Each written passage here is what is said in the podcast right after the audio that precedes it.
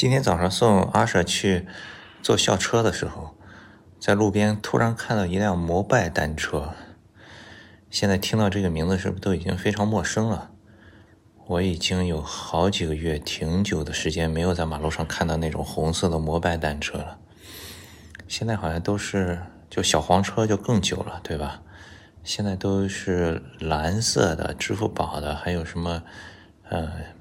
青色的，还有黄色的那个，那个美团的，对，呃，我知道肯定是美团把摩拜收购了嘛，所以车子也都换掉了。但是我突然就想到，共享单车当时创立的时候，这个初衷不是说有效的利用资源，对吧？就是大家，嗯，如果每一个人都买一辆车，你还要停放，还有什么？你这样大家都共享使用也很方便。可以分时，然后大家这个车我骑到哪里放下，另一个人还可以继续再骑。但是好像从具体的实施来看，反而是更加的浪费资源了。你看小黄车全国铺那么多，倒了，所有的车都废掉了。然后摩拜单车生产了那么多，后来换了美团，又全部在生产新的。之前那么多的车也都不知道去哪里了，所以也不知道这个。创新到底是好的还是不好的？最近其实还有几件事。今天早上，因为每天早上那个阿舍的学校需要填一个健康的申报卡，我给他填的时候呢，就从桌面上拿了一支铅笔。我突然在想，哦，以前都是用纸和笔来记事情的记事本，现在全都是用手机，对吧？手机里面记各种记事的这些软件。如果用一支铅笔和一个本子记满事情，同样的这个这些事情，如果全都在手机上记的话，消耗的电能呀，包括知道手机的使用的这个资源呀，和以前来比，这个电子化、信息化之后是比原来更节能了，还是更费能源了？我也不知道。啊，又让我联想到前几天还读了一个报道，是讲这个快时尚。快时尚呢，现在给非洲也带来了很大的这个问题。平时比如说 Zara、H&M 呀，或者是其他的，现在不是中国又有一个非常牛的企业在叫叫声音，好像是就是在国外也特别厉害，比 Zara、H&M 还要便宜，就是就就是几几块钱就可以买一件，更新速度说是什么几天就可以出新款，席卷全世界。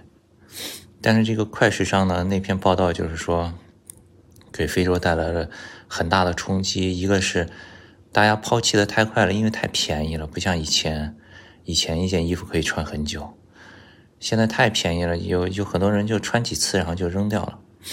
这个事情就可能在欧美国家就会更为严重，所以呢，就产生了大量的垃圾。这些垃圾呢，都会运到那种像非洲这种很不发达的地区。